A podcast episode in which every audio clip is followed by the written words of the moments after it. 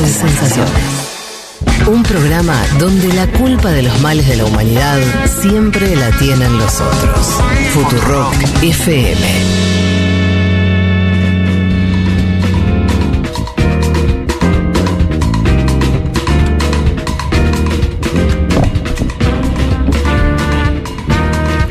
Bueno, muy bien, aquí estamos. Eh, tuvimos una conversación riquísima con eh, Enrique Vieira, diputado del PSOL. eh, El es- pastor. el pastor. Esperemos que del otro lado, bueno, hayan comprendido. Habló en un portugués eh, bastante Amigable. pausado, Re. amigado. Pero bueno, por ahí si alguno no entendió, le pedimos disculpas. Preferimos eso a hacer eh, una traducción. Estaba la persona para, para hacerlo, pero nos, no- nos gustó eh, intentarlo, eh, hacerlo en forma directa, que, que la conversación fluya más. Y fue muy interesante. Me quedo de todo lo que dijo con esta idea de de que efectivamente atravesar una experiencia de extrema derecha, ya no de derecha, sino de extrema derecha, es eh, otra cuestión que no tiene nada que ver con las experiencias de otros gobiernos neoliberales y demás que hemos tenido en nuestros países más de una vez. Eh, me parece una, una señal de alerta muy importante. Para seguir conversando, les habíamos dicho, teníamos dos entrevistas eh, pautadas para el final de este programa. También alguien que se suma a este festival, que viene a aportar eh, su, su saber. Eh, estoy hablando de Steven Forti, él es un historiador italiano, es profesor asociado de la Universidad Autónoma de Barcelona y está especializado justamente en el estudio de los fascismos, los nacionalismos y las extremas derechas en la época contemporánea y va a estar también a partir de las 5 de la tarde en la charla, entiendo que la misma que va a estar Enrique Vieira. Eh, Steven, ¿qué tal? Buenos días. ¿Qué tal? ¿Cómo estáis? Encantado de acompañaros. Steven, ¿así se dice nomás? Sí, Y así tu se origen, dice. porque es un nombre norteamericano, Steven, Sí, podemos no. decirlo, ¿no? A mi madre le gustaba Steve McQueen. Es muy sencillo. No hay, no hay más razones. No hay más razones. Italiana. Italiana, italiana, desde O luego. sea, que tal vez- Vamos a arrancar de cualquier lugar, pero. Está bueno, Vos ¿no? sabés que. eh, primero lo vi en El Padrino, esto que voy a decir ahora. Y después, cuando tuve la oportunidad de ir a, a Italia, lo vi un poco. Ay, los italianos tienen por ahí después de la Segunda Guerra cierta fascinación particular con, cierta, con la cultura norteamericana. Mucho, mucho, mucho, mucho. Hay Es una, así. una fuerte americanización ha habido de Italia, ¿no? Y se ve también en la lengua, ¿no? En la lengua castellana también en España. Sí. Es decir, no hay tanta americanización del lenguaje, ¿no? Se, se- se utilizan términos americanos, pero Sí. se traducen en castellano. En Sí. Italia no. En Italia no. ¿Y eso tiene que ver con la Segunda Guerra? Hombre, eso influye mucho. Eso influye mucho. Como la cierta admiración. eh, Desde luego, desde luego, sí, sí. Y luego, evidentemente, Italia fue, ¿no? En los años de la Guerra Fría, una tierra de frontera. Claro. Es decir, estaba en el bloque occidental con un partido de gobierno como la democracia cristiana, ¿no? Muy vinculado al mundo atlantista, eh, con presencia de bases norteamericanas en el territorio. Y, y luego, pero al mismo tiempo, era el país que tenía el Partido Comunista Sí. Occidental más importante. claro. Era la contención permanente de. Efectivamente, efectivamente. Entonces, vamos, Estados Unidos invirtió mucho ahí, Ajá. en todos los sentidos. Y el soft power de Sí. Hollywood, por ejemplo, tú nombrabas Sí. al padrino, es una de Sí. las claves, ¿no? No, sí, porque hay una escena, ¿no? De cierta, que no me acuerdo, es que pasan eh, unas, este, unos camiones o algo, y, y- y- y que un- uno de los que está, eh, como de los asistentes de, de Michael, como mirando y pregunta, eh, quiero ir a América, ¿no? Y le dice como, como una- a un soldado norteamericano que todavía estaba ahí patrullando, no sé, haciendo qué. Em, Steven, bueno, sos historiador, estás especializado en, en las extremas derechas eh, y hay mucho que se pensó últimamente en relación a eso a partir de la emergencia. Eh, en principio, vos, vos tratás de mirar las similitudes que hay en esas experiencias o, o te centrás en las diferencias. Digo esto porque hay algo que, que, que creo que se comparte, pero después hay procesos que se van volviendo mucho más locales, ¿no? Digo, no sé si es lo mismo, por más que haya vínculos, es lo que es la experiencia de la extrema derecha en Italia o en Brasil con Bolsonaro o en Claro, Argentina. Claro. No, vamos, yo creo que las dos cosas van de la mano, es decir, analogías y diferencias Mm. las ves al mismo tiempo. Eh, y es cierto lo que tú dices, eh, no se puede comparar el caso de Milley con Giorgia Meloni. Mm. Es decir, hay muchas diferencias que tienen que ver con la historia de Argentina, la política argentina o la italiana. Ahora bien, eh, yo creo que aquí el, el tema más interesante es que, eh, más allá de poner de relieve las diferencias que existen y siempre existirán, el tema es que estas extremas derechas, por más que tengan diferencias, comparten más cosas ¿no? De las cosas que en cambio donde tienen divergencia. Ah, sí. Es de- sí, es decir, desde el punto de vista de referencias ideológicas, Mm. en buena medida, puede haber luego algún caso peculiar, Sí. ¿eh? pero comparten mucho desde la ideología, comparten mucho, ojo, desde las estrategias políticas y Mm. comunicativas, como en principio eh, la primera fundamental, la utilización de las guerras culturales, Mm. eh, la propaganda digital, la utilización de la posverdad y las fake news, etcétera, etcétera. Y luego también, ojo, tienen redes globales que vienen trabajando en este tema desde hace décadas, eh, muy poderosas, mm, que no son solo las relaciones entre líderes o partidos políticos, que también, sino que se trata de fundaciones, think tank, ¿no? Eh, que trabajan para, eh, sobre todo, elaborar una agenda común, compartir prácticas, experiencias de éxito, ideas, y luego también mover sumas ingentes de dinero. Hablanos un poco de la experiencia, en principio, de tu país y, y- esto, la emergencia de Giorgia Meloni. ¿Cómo dibujás al personaje o al movimiento? ¿En qué parte tiene que ver con la tradición fascista italiana? ¿En qué parte no? ¿Es un emergente nuevo? ¿Cómo, la, cómo pensás eso? Bueno, evidentemente en el caso de Meloni hay ese origen neofascista, porque ella misma se vinculó, eh, pilló el carnet del partido cuando todavía se llamaba Movimiento Social Italiano en el 92. Entonces empezó su carrera política ahí desde adolescente. Ahora, eh, no lo podemos reducir solo a eso. Eh, es decir, yo creo que aquí también es muy importante tener en cuenta una cuestión, el efecto que tuvo Berlusconi y el berlusconismo en la sociedad italiana durante dos décadas largas. Eh, y de hecho, si nos fijamos, los votantes que en el a finales de los 90, la primera década de los 2000 votaban a Berlusconi, es decir, una opción que si queremos podemos decir de derecha tradicional, Sí. eh, mainstream, muy peculiar, con Sí, un personaje muy sí, peculiar, claro. como sabéis, pero digamos que votaban esa opción que pero se mm, digamos, se enmarcaba dentro del liberalismo, de la tradición de la- de la- del popularismo europeo, eh, hoy en día votan, antes han votado a Salvini, ahora votan a Ujú. Meloni. Es decir, que ha habido una radicalización notable del electorado de la derecha tradicional. ¿Y por qué? Bueno, por muchas razones, y eso, evidentemente, ¿no? En Italia podemos también ir a hablar de la crisis de la Primera y luego de la Segunda República, de muchas cosas, pero yo creo que esto vale un poco para todas las extremas derechas a nivel mundial. Yo creo que aquí hay sobre todo tres causas, tres elementos importantes. Uno es el aumento de las desigualdades, es clave. Eh, el modelo neoliberal ha conllevado durante 40 años a una serie de, eh, digamos, hay una serie de frutos de la hegemonía neoliberal. Y, por ejemplo, en el mundo, en el mundo europeo y también en Estados Unidos, el achicamiento de la clase media, la precarización del trabajo, eh, el aumento de las desigualdades, los más ricos son siempre más ricos, los más pobres más pobres, el tema del debilitamiento del estado del bienestar. Luego, pero hay otras razones que son lo que los americanos y los ingleses llaman cultural backlash.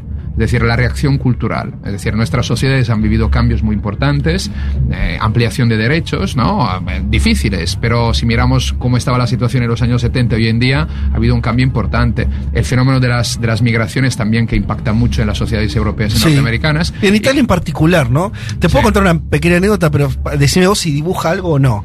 Eh, yo en otra vida fui músico y viajé tocando tango y viajábamos mucho a Italia. Había muchas milongas y bueno. Y, y- empecé a tocar con algunos músicos italianos, gente joven, en esa época, eh, tenían veinte y pico.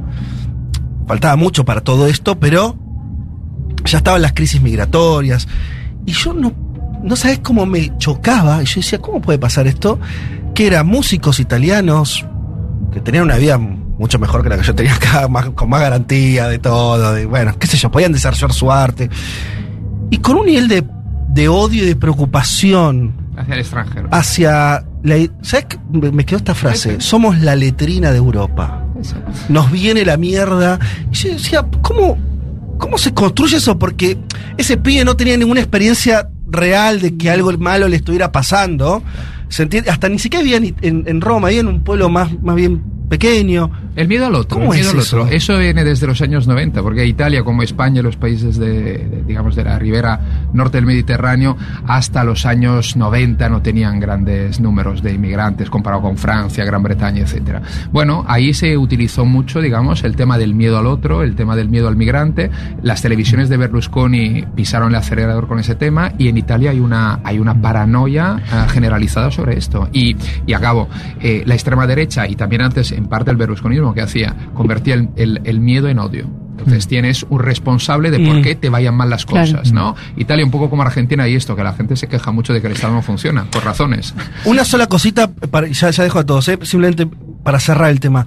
¿Hay algo también de, del nacionalismo italiano como muchos europeos, que se construyó tan excluyente que ese otro es, es mucho más Claro, otro. claro. Porque digo, no es la experiencia de nuestro país. O sea, quiere decir, entiendo lo del choque, entiendo que tengas mucha inmigración, gente distinta, otro color de piel, otra cultura, y eso genere. Ahora, ¿no hay algo también de la constitución Claro. propia, de la ciudadanía, de la idea de. de- Desde luego, desde luego, el- pero no es solo esto, porque quiero decir, eh, la extrema derecha lo que hace a partir de finales de los 60 en, en Europa y luego lo traslada un poco en todo el mundo es cal- eh, utilizar mucho el tema del nativismo. Es decir, eh, no es solo, es decir, se pasa en ese momento, es una operación muy importante que hacen unos intelectuales neofascistas como Alain de Benoit en Francia, de lo que es el racismo biológico de marca nazi, que después de Auschwitz mm, ya no era aceptable, claro, sí. a racismo cultural. Es decir, lo que, que llaman etnodiferencialismo. Es decir, oye, ustedes muy bien, pero que no vengan aquí. ¿Por Mm. qué? Porque no solo nos quitan el trabajo, no solo entonces hay un aumento de desempleo, las condiciones de vida de las clases trabajadoras son peores, sino que también estás poniendo, están poniendo en riesgo la existencia misma de nuestra identidad como nación y como pueblo. Entonces, eso es una operación cultural que empieza en los años 68, 70, 72. Y hoy en día la hegemonía cultural en eso la han ganado ellos. Que es la novela Sumisión de Welbeck, ¿no? Digamos, esa idea. Ahora, me interesa, Steven, ese primer factor que vos decías, esto de la desigualdad, de cómo la derecha, la ultraderecha politizó eso. Y te lleva a esta discusión que, dice un poco que la derecha o estas derechas más radicales crecieron en algunos casos a costa de las izquierdas o la socialdemocracia, digamos, ¿no? Pensando un poco en, bueno, en Italia, en, en Francia, en Brasil también se habló mucho de eso, y acá en Argentina también está esta idea de que la derecha radical también crece, en este caso a expensas de algunos sectores del peronismo. Entonces, en primer lugar, vos qué crédito le das a eso, porque se ha discutido también, ¿no? Y en segundo lugar, porque a, a raíz de ese análisis aparece esta idea, que la estamos viendo, por ejemplo, en Alemania, que es esta idea de que tiene que surgir una suerte de izquierda anti-woke, ¿no? Entonces, como que el problema, en base también a ese segundo factor que nombrás, que es la guerra cultural, como que el problema es que la izquierda se puso demasiado progre, ¿no? Empezó Claro. como a hablar de una agenda muy, muy de niños pijos, de universitarios, eh, y entonces perdió a los sectores populares. Entonces la respuesta debería hacerse una izquierda ah, más conservadora. ¿Cómo, cómo ves esa discusión? Te, te- te contesto de forma muy, muy tajante. Uno, eh, no hay prácticamente ningún estudio que muestre que la extrema derecha está mordiendo votantes que antes votaban a la izquierda, en la mayoría de países eh, de Europa como mínimo. Ahora, que hay algún caso, desde luego lo hay. Ahora, se ha magnificado y se está magnificando mucho, sobre todo por el lado conservador, diciendo, y con su discurso, Marine Le Pen que dice cuando va en las fábricas a hacer algún mitin, dice, eh, nosotros somos los que antes eran el Partido Comunista, porque somos los únicos que os defienden frente a un capitalismo neoliberal globalizado. Ellos quieren esa estrategia. ¿Le está funcionando? En la práctica, muy poco. Ahora, dicho lo Muy cual, poco, o sea, no hay un trasl- bueno, eso que dice Marie Le Pen es mentira, decís. en buena medida sí. No están sus votantes ahí. Atención, ¿qué hay ahí? Eh, se han hecho muchos estudios sobre esto de la- de la- del voto obrero. Es decir, que estas formaciones están en algunos países como Francia más que en otros. Eh, en España mucho menos, por ejemplo, consiguiendo votantes obreros, sí es verdad, pero no son la mayoría votantes obreros que antes votaban a la izquierda Votaban ya a la, a la derecha. o no votaban. Y entonces, ¿qué ha habido? Ha habido la desmovilización de una gran parte del votante de izquierda de clase trabajadora. Ahora, este es un dato. La otra cuestión, yo creo que las soluciones a la Sara Wagenknecht, que es Claro. eh, la que ha fundado ahora el nuevo la partido, izquierda anti-woke. eh, me parece allanarle el camino a la extrema derecha. Y es decir, dentro de unos años, la gente que vota por Wagenknecht dirá mucho votar alternativa para Alemania. Eh, por un lado, electoral y tacticista me parece equivocado. Por el otro, me parece un error eh, y un suicidio moral y ético por parte de la izquierda confrontar lo que serían las luchas materiales y las luchas mal llamadas identitarias. Claro, o Porque postmateriales, claro. las cosas van de la mano. Es decir, hago un ejemplo eh, muy sencillo. Una mujer que es trabajadora precaria y que es de origen migrante, ¿qué es? ¿Es antes trabajadora? ¿Es antes mujer? ¿O es antes eh, de origen migrante? Es las tres cosas a la vez. Y entonces, ¿cómo podemos separar estas luchas? Ahora, ¿no hay un fenómeno donde esas coaliciones que antes para la izquierda, pienso, finales del siglo XX, eran más fáciles de representar, no se volvieron también más... Digo, Total. el interés de un votante de la socialdemocracia en Roma, por ejemplo, universitario, digo, en algún momento va a diferir, o quizás la- el tema es que estamos viendo, como en este contexto difiere cada vez más de un votante suburbano. Urbano y rural, digamos. ¿No? Claro. Digo, Estados Unidos, una divergencia. ¿Y cómo plantear? Es, es una pregunta complicada, ¿no? Digo, pero pensando en la guerra cultural, digo, vos decís, ser anti-woke no funciona. Ahora, ¿Funciona alguna estrategia, quizás también para plantear eso que decís vos, de, de cómo lo económico y lo cultural, entre comillas, van de la mano? Bueno, es la pregunta del millón de dólares, ¿eh? Claro, Ojo. es compleja, ¿no? Y, No creo que y es ahora, difícil, pero- ¿no? Una cosa es teorizar, otra cosa luego es meterlo en la práctica. A ver, yo lo que creo que aquí es que la izquierda hace tiempo ha dejado de dar la batalla cultural. Y la extrema derecha, en cambio, viene dando, y antes los neoliberales, la batalla cultural con mucha más ganas y mucha más fuerza y mucho más recursos. La izquierda tiene, sobre todo en lo que es Europa, volver a dar la batalla cultural y mostrar justamente, hacer también un trabajo educativo, un trabajo de divulgación hacia la gente, que, es decir, tus luchas no son opuestas a las de los migrantes, si tú eres un trabajador, no son unas luchas opuestas, es decir, todos vamos de la mano. ¿Qué pasó en España? ¿Qué pasó en España en la última elección? Se preveía que Vox, el partido de la extrema derecha española, junto al Partido Popular, tuvieran una mayoría, cosa que no sucedió, hubo un adelantamiento electoral de Pedro Sánchez que evitó eso, está conformando ahora el gobierno, ¿no? Con sumar lo que era Podemos y otras formaciones.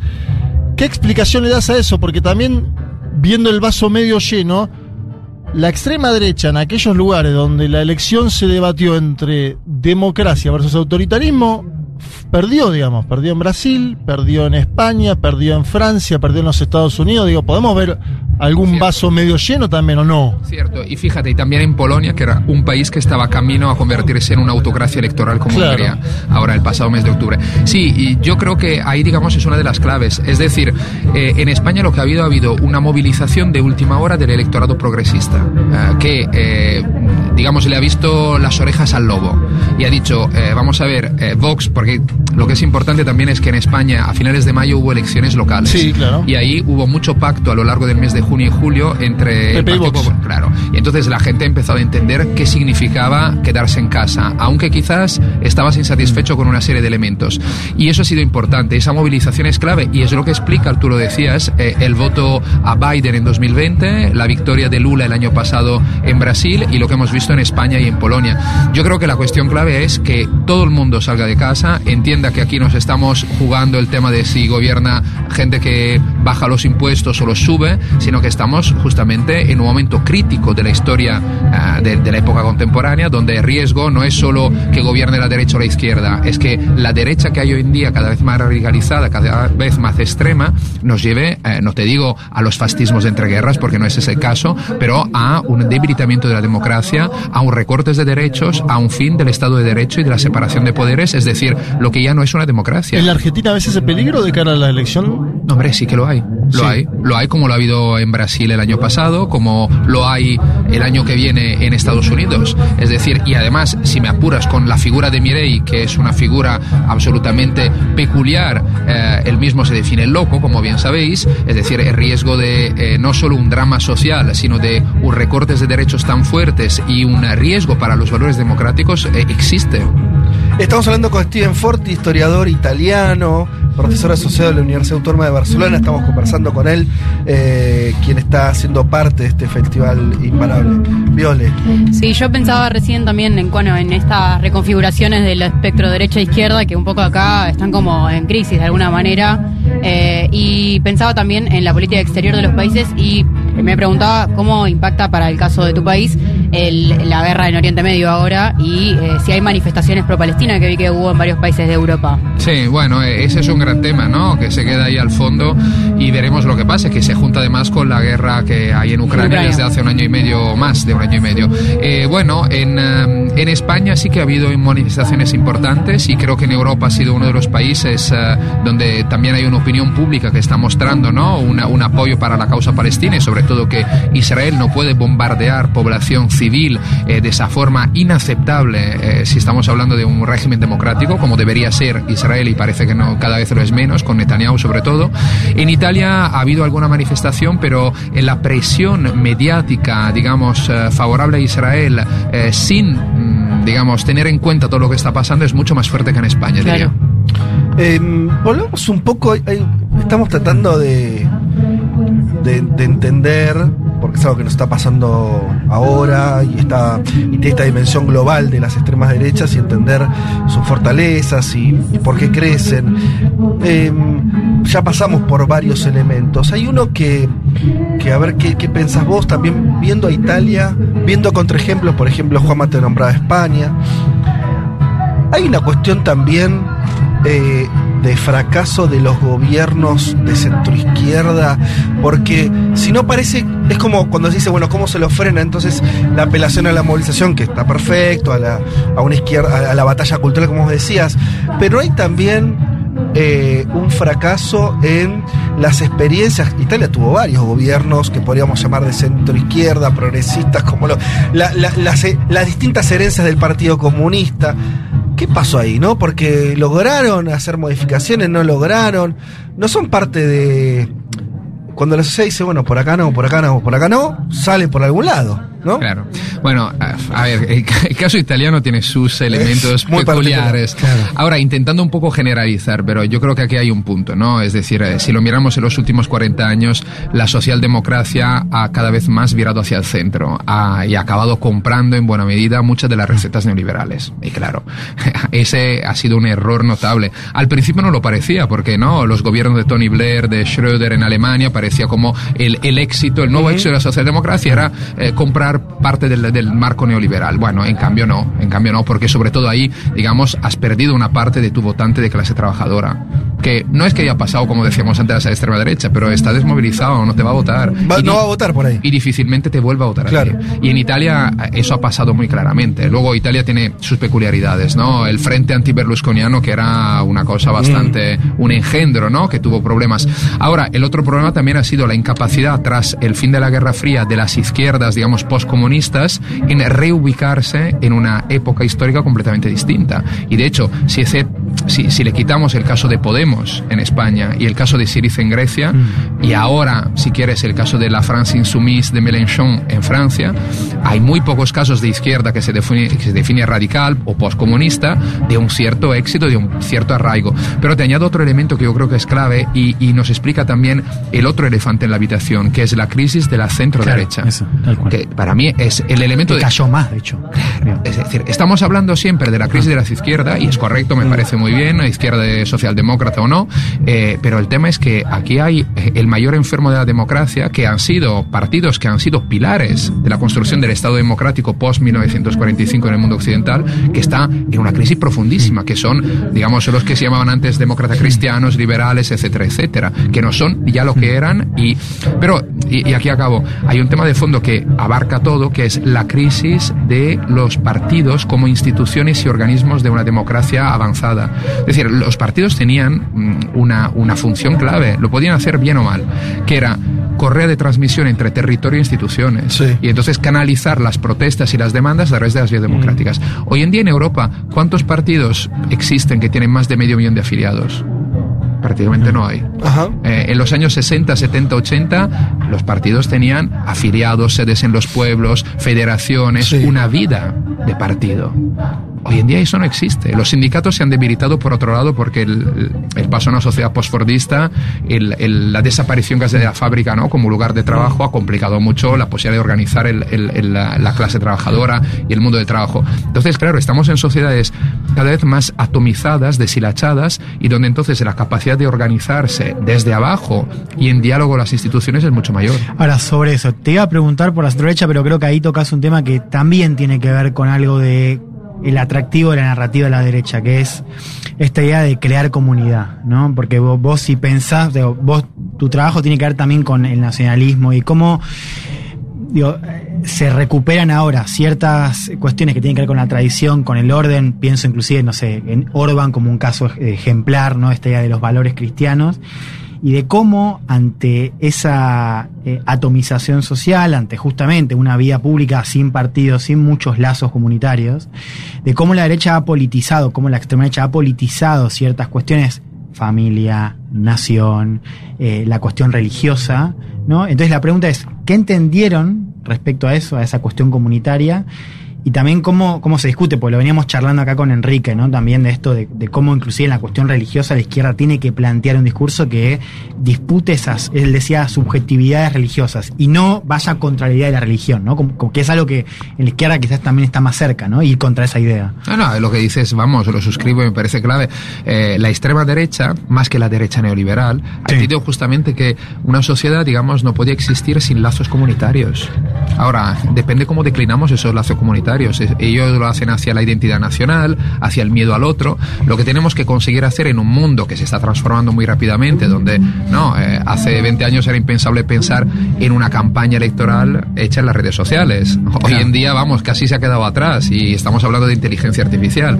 Entonces, en una sociedad que es así, cada vez más individualista, individualizada, por el fruto del neoliberalismo, de la, de, la, de la potencia de las nuevas tecnologías y cómo impactan en la sociedad, cómo reconstruimos lazos que sean lazos de comunidad, pero que no sean, digamos, con la declinación de la extrema derecha. Ahí es muy difícil encontrar una respuesta, pero yo creo que tenemos que empezar todos desde abajo. No podemos como descargar la responsabilidad sobre una administración que no funciona, unos partidos que no hacen bien el trabajo, unos sindicatos que al final son corruptos o débiles. Bueno, habrá problemas ahí dentro, claro. No se, no se trata de justificar siempre todo, pero se trata de que tenemos nosotros que eh, picar piedra y hacer nuestro pequeño trabajo en nuestros barrios, en nuestras comunidades, en nuestro grupo de amigos, de gente Sí. que trabaja con nosotros. No puede haber ahí, eh, estamos como tratando de, de- de forzar eh, en el buen sentido el pensamiento.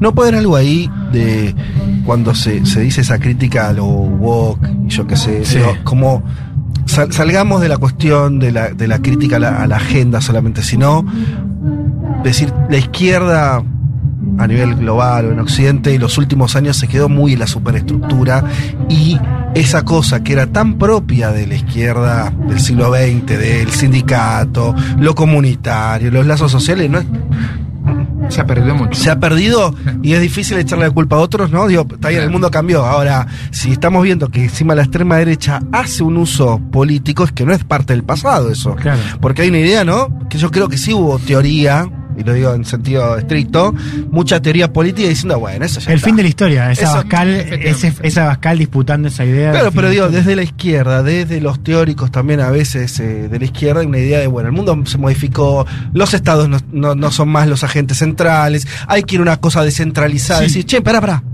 Y paradójicamente, por ahí no es, eh, hay, hay algo- hay un problema ahí con ese diagnóstico tal vez, ¿no? y paradójicamente la derecha, lo escuchaba el otro día Javier Milei hablando sobre Gramsci, por ejemplo. Javier Milei dice hay que dar la disputa cultural, la batalla cultural como hacía Gramsci, es un tipo de extrema derecha hablando de la disputa cultural. Claro. Pero eh, eso, eso lo empezó a hacer Alain de Benoit, que citábamos antes, es decir, el llamado, mal llamado gramscismo de derecha, que al final es copiarle el tema, dice, bueno, ¿qué, qué entendió de Benoit que está poniendo en práctica al final Milei que quizás de Gramsci no ha leído nada, no lo sé, o a No creo que haya leído los cuadernos de la cárcel. Agustín Laje puede ser. Agustín Laje, Agustín. Laje, sí. Claro, que han, han entendido, han entendido que, oye, nosotros neofascistas en 1968-70 no llegaremos nunca más al poder. ¿Por qué? Porque tenemos la losa del holocausto y la losa de la Segunda Guerra Mundial. ¿Qué tenemos que hacer entonces? No crear un partidito y concurrir a las elecciones. Tenemos que dar la batalla cultural, porque antes conquistamos la hegemonía cultural. Y luego, ¿qué hacen? Hacen esa cosa, luego con una cierta rebeldía, transgresión, provocación, de intentar apropiarse de figuras, símbolos, luchas, a veces también palabras de la izquierda. Eh, Casta. Sí, ¿no? o Por las ejemplo. mujeres, digo, en el caso de, no sé, es- no, no feminismo de extrema derecha, pero digamos como Marine Le Pen, digo, eh, bueno, Meloni como una se disputa también la idea de la, de la mujer en política, con otro contenido, Sí, el- ciertamente. El feminismo occidental del Sí. norte global que Claro, pues deja claro. fuera. Pero ellos han entendido muy bien esto y, y- y lo están haciendo muy bien. Es decir, esta gente no es tonta y esta gente tiene detrás eh, gente que ha trabajado este tema, que elabora no programas, elabora estrategias. ¿Están conectados? Están muy conectados, están muy conectados. Bueno, el, el caso más evidente en las relaciones, digamos, entre eh, eh, Europa y América Latina es la Fundación Disenso de Vox. Pero bueno, la Fundación Disenso organiza encuentros regionales, han organizado uno en Bogotá el año pasado, en Lima este año. Participan en cada uno más o menos 800 personas. Y estamos hablando no de eh, gente de a pie, estamos hablando de diputados locales o nacionales, estamos hablando de gente que lleva fundaciones, de periodistas, de intelectuales, de funcionarios del Estado. Sí. Y, y esto pasa, más allá del caso concreto de, de la Fundación Disenso de Vox, pasa eh, en, en- en- en el nivel transatlántico muchísimo. Hay un, un- un sinfín de fundaciones que mueven dinero, que trabajan desde hace tiempo. La Fundación Edmund Burke, la Co- Conferencia Política de Acción Conservadora La CEPAC. Norteamericana, claro que en Brasil ya desde 2017 o 19 organiza... Atlas, organiza claro, claro. En, en Budapest lleva dos años organizándola. Ahí se juntan, ahí hablan. Es decir, eh, tenemos que darnos cuenta que esta gente eh, lleva tiempo trabajando en esto. No es que han salido de la nada hace, hace cinco años. Es decir, tienen detrás un trabajo que le ha permitido estar donde están. Ahora, como también se comentaba antes y como tú decías antes, hay el tema de que la izquierda ha cometido errores, desde luego, eh, y, eso se tiene que tener en cuenta, ¿no? Pero vamos, ellos mismos vienen con esta idea desde hace mucho tiempo. Eh, ¿Qué futuro inmediato ves? Eh, siempre es difícil hacer mirar para adelante, pero teniendo en cuenta que hay, hay algunas experiencias de gobierno de, de ultraderecha o partidos que como Vox no llegaron a- al gobierno eh, del Estado, pero sí eh, a, a administrar localmente, bueno, ya... em, porque por ahora estábamos hablando más de no, la construcción de discurso, tener votos. Ahora, como gestores, ¿qué, qué, qué leíste vos o qué, qué, qué pudiste analizar de cómo son cuando tienen la oportunidad de, de- de ges- de- de- de gestionar? ¿Se moderan? ¿Se radicalizan más? ¿Tienen éxito? ¿Fracasan? Claro. Bueno, el del éxito y el fracaso depende, ¿no? Depende del contexto, porque a veces puede ser que si hay una pandemia, una crisis económica, impacta luego en, en la gestión y luego en, en el electorado. Ahora, eh, yo, por ejemplo, yo creo que es clave, a partir de tu pregunta, es muchas veces se dice, bueno, dejémosles llegar al gobierno, luego se Sí. moderan o Sí. muestran que no son buenos gestores. Pero atención a una cosa, Bolsonaro ha sido un buen gestor. Diría que creo que todos compartimos que no lo ha sido. Eh, vamos a ver, ha perdido las elecciones, pero no porque ha habido brasileños que han dejado de votarlo. Ha habido el mismo número, bueno, ha ganado creo más. 200, 300 mil votos Sí, más. sí, sí, 200.000 sí. más. Eh, y Trump ha sido un buen, un buen Sí. gestor. No, que pero- pero pero ha ganado de los votos, 7, 8 millones de votos más. Es decir, la diferencia es que se han movilizado los votantes Claro. progresistas. Ahora, eh, el tema es eh, que también en Austria hay un partido de extrema derecha que ha llegado dos veces al poder, el Partido de la Libertad, Sí. Y eh, lleva, digamos, con más del 20% de votos desde los años 90. Eh, entonces, ha estado en el gobierno, luego ha salido y ha perdido un 10%. Al cabo de cinco años ha volvido a ganarlo. Ahora es el partido en las encuestas el primero con más del 30%. Es decir, la extrema derecha se explica no porque aparece un personaje raro un personaje mediático. Eh, aparece porque hay una serie de razones y de causas, muchas de las cuales son estructurales. Y hasta que no resolvemos esos problemas, la extrema derecha podrá tener el 10 o el 25% de los votos, podrá llegar al gobierno y quizás salir o podrá mantenerse, pero siempre estará ahí. Y luego el tema es que si luego consiguen llegar al gobierno, tener una mayoría amplia y una sociedad que sigue siendo desmovilizada, pasa lo que pasa en Hungría. Es decir, que ya no es una democracia plena, es un régimen híbrido de autocracia electoral, esa es la definición exacta. ¿Hay elecciones? Sí. ¿Son libres? No mucho. ¿Hay pluralismo informativo? No. El gobierno controla el 95% de los medios existentes en Hungría. Eh, hay recortes de derechos, etcétera, etcétera. ¿Hay separación de poderes? No. La magistratura está en manos del gobierno. Ese es el. Es decir, Hungría, atención, es un país pequeño, muy lejano además desde, Sí. desde Buenos Aires, pero es el modelo para toda esta gente. Eh, José Antonio Cast, para hablar de alguien que Sí. tenemos aquí cercano, estuvo en Budapest el año pasado en dos ocasiones y fue también a aprender de lo que se está haciendo ahí. Meloni y Abascal viajan a menudo a Hungría. Hungría es el modelo. Ahora, luego el modelo siempre se tiene un poco luego que adaptar a los diferentes contextos, pero esa es la idea. Y además de Hungría y manteniéndonos en el contexto por europeo, ¿cuál es, dónde ves eh, el mayor peligro o el mayor, eh, la mayor oportunidad que tenga hoy la ultraderecha? ¿En Italia porque está en el gobierno? ¿En Hombre. Francia porque es la promesa permanente de Marine Le Pen? ¿Dónde lo ves? Bueno, en Italia desde luego, porque Mm. Italia respecto a Hungría o a Polonia, que hasta hace- bueno, todavía ahora Sí. sigue siendo gobernada, pero eh, perderá el gobierno la ultraderecha, eh, Italia es el país, digamos, con más peso, con más habitantes, un país fundador de la Unión Europea, etcétera, etcétera. Entonces, en Italia sí, además Meloni, y antes tú decías, ¿no? La moderación. eh, se ha leído últimamente, ¿no? Tras un año de gobierno, bueno, Meloni no es tan peligroso como Ajá. parecía. No, es mentira. Meloni es pragmática. Es decir, no es, si quieres, tonta como Salvini, que sigue gritando como un loco, ¿no? Cuando estaba en el gobierno y también ahora como ministro. Meloni dice, bueno, hay dos líneas rojas que yo entiendo que si quiero durar no, no puedo traspasar, que Sí. son eh, montarme montar pollos, montar líos con, con Bruselas, porque la economía italiana es muy débil y Sí, tenemos una deuda sí, pública claro. abultada. Dos, buenas relaciones con Washington. Ajá. Salvini, que había hecho, en cambio, se iba a, visitar Putin a la Plaza Roja. Claro. Claro. Ese es un problema. Y entonces, eh, eh, Italia yo creo que es, es uno de los campos de batallas más, más complicados y más interesantes. ¿Y en qué estudiar. avanzó Meloni en su agenda siendo ya gobierno? ¿En qué, qué cosas vos decís, bueno, no, no se moderó? Re- recortes de derechos, es decir, eh, ahora no ha pisado el acelerador. Es decir, vamos a ver, eh, el paso en un país que, digamos, es una democracia avanzada, llamémoslo Sí, así. sí. Sí, un país desarrollado para nuestros parámetros. A, a la Hungría de Orban no, no pasa de la noche a la mañana. Mm. Son eh, es, es, un, es un trabajo lento. Han entendido porque si no hay una sublevación de la sociedad. Entonces es poco a poco. Entonces el tema de los migrantes, el cierre de fronteras, la expulsión de personas que llevan como refugiados, el tema, por ejemplo, de eh, la igualdad de género, de derechos conectados con eh, el feminismo, derechos LGTBI. Ha habido pequeños pasos atrás y si seguimos así durante una legislatura u otra, y luego atención, eh, el otro día en el Consejo de Ministros se aprobó una propuesta de reforma de la Constitución con un sistema mucho más centralizado, donde lo que es la Constitución antifascista de 1948 está puesta completamente en duda. Entonces, eh, si se aprueba efectivamente esto, que veremos lo que pasa en el Parlamento y luego si hay un referéndum popular, pero bueno, ese es un paso. Eh, un constitucionalista de centro, una persona moderada que ha sido vicepresidente de la Corte Constitucional hace años, en una entrevista antes de ayer decía, eh, es lo que en el pasado se hubiese llamado el modelo bonapartista y que hoy en día deberíamos llamar el modelo húngaro.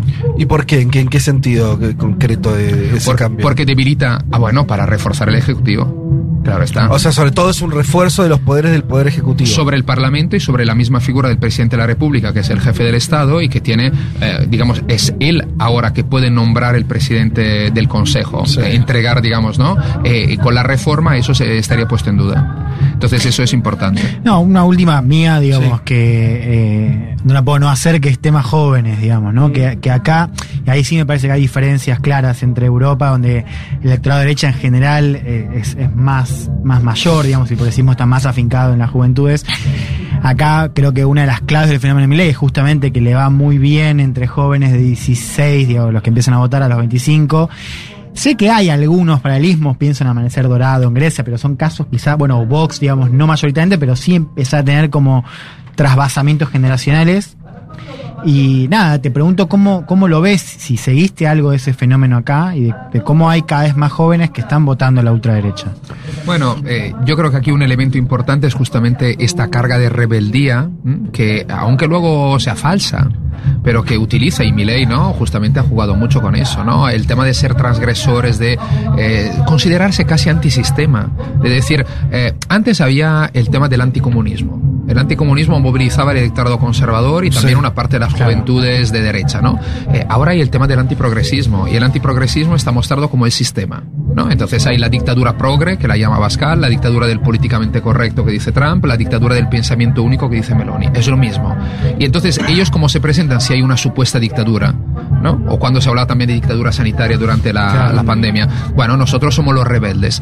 Eh, ojo, una figura que viene del falangismo español, como Javier Ortega Smith, Sí. eh, él en el primer gran meeting de Vox en Vista Alegre 2018 se presentó diciendo somos la resistencia. Sí. Claro, atención, claro, la resistencia en Europa es la resistencia al nazifascismo de la Segunda Guerra Mundial. Se están apropiando de No, y cualquier lo hizo acá término. Ortega Smith, lo hizo acá en un meeting en 2018 lleno de jóvenes. O sea, era increíble, eran la mitad eran gente del círculo militar de Argentina y la otra mitad eran jóvenes, chicos Claro, de 19, 20 años. Claro. Tienen esa capacidad. Luego, claro, hay matices, ¿no? Entre un Milley, una Giorgia Meloni o yo qué sé, ¿no? Eh, puede cambiar. Y luego, atención, tú me decías una cosa yo creo fundamental. eh, los campos de batalla futuros.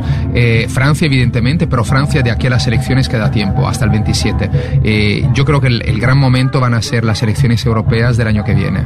Eh, junio de 2024, porque ahí Para el cambiar- Parlamento Europeo. Sí, pueden ¿Puede cambiar- haber una bancada importante de la extrema derecha? ahí? Sí, eh, va a subir, eh, veremos cuánto. Eh, ahora, la cuestión clave es... La mayoría hoy es todavía del bloque conservador. Sí, pero sí, pero, pero mm, el, el gobierno, digamos, en Europa es un gobierno de gran coalición, Sí, sí, eh, sí. con los socialdemócratas que se han ampliado a los liberales Exacto. de Macron. Ahora, la cuestión es, ¿se mantendrá ese tipo de alianza? Porque la gran apuesta a la cual ha jugado Meloni, debilitada con la derrota en España y con la derrota en Polonia, ha sido de fraguar una alianza con los populares, con los conservadores tradicionales, para forjar una mayoría en la Unión Europea entre la derecha tradicional y la extrema derecha. Ahora, yo creo que eso es difícil, pero no es una opción que podemos eh, perder de vista. Y eso va a ser importante también porque habrá resultados en algunos países donde posiblemente la extrema derecha sea primer partido. Y ojo, el escenario alemán es quizá uno de los más, más preocupantes. Eh, Alternativa para Alemania, que es un partido Sí. muy radical Sí. y que tiene vínculos también con la memoria Sí, del nazismo. Histórica. Efectivamente, eh, está por encima del 20% a nivel nacional. Eh, y entonces, y Alemania no perdamos de vista que es el motor de, la- de la- de- de Europa, también por su peso económico. Y además, si se rompe la barrera de lo que ha sido la memoria del Y nacionalsocialismo claro. en Alemania, Sí, ¿qué queda para el resto, no? bueno, eh, interesantísima la, la conversación que acabamos de tener. Eh, quiero convocar, no sé. Si la productora te saca los papeles, es muy difícil hacer el programa, ¿eh? Muy difícil, pero acá me los ha devuelto. Eh, quería convocar entonces, ahora en un rato nada más, en una hora va a empezar este, la charla Resetear la Democracia. Entre otros, va a estar con quien estuvimos conversando recién, Steven Forti, lo vuelvo a nombrar, historiador italiano, profesor asociado de la Universidad Autónoma de Barcelona y especializado en los estudios de los fascismos, los nacionalismos y las extremas derechas en nuestra época. Steven, te agradecemos el tiempo y la conversación tan interesante que tuvimos. eh, y bueno, este, que, que ahora continúa el festival, ya está llegando gente, hay bandas tocando, ya empieza a tener un color así de Primaveral. Primaveral, Sí, totalmente, sí, un clima lindo acá dentro del camioncito, ya con el sol pegando hace un par de horas, estamos, estamos ahí, Cuatro estamos bien aire, todavía, pero escuchame. y un programa especial de cuatro horas eh, que espero que nuestra audiencia haya disfrutado. Te despedimos, Steven.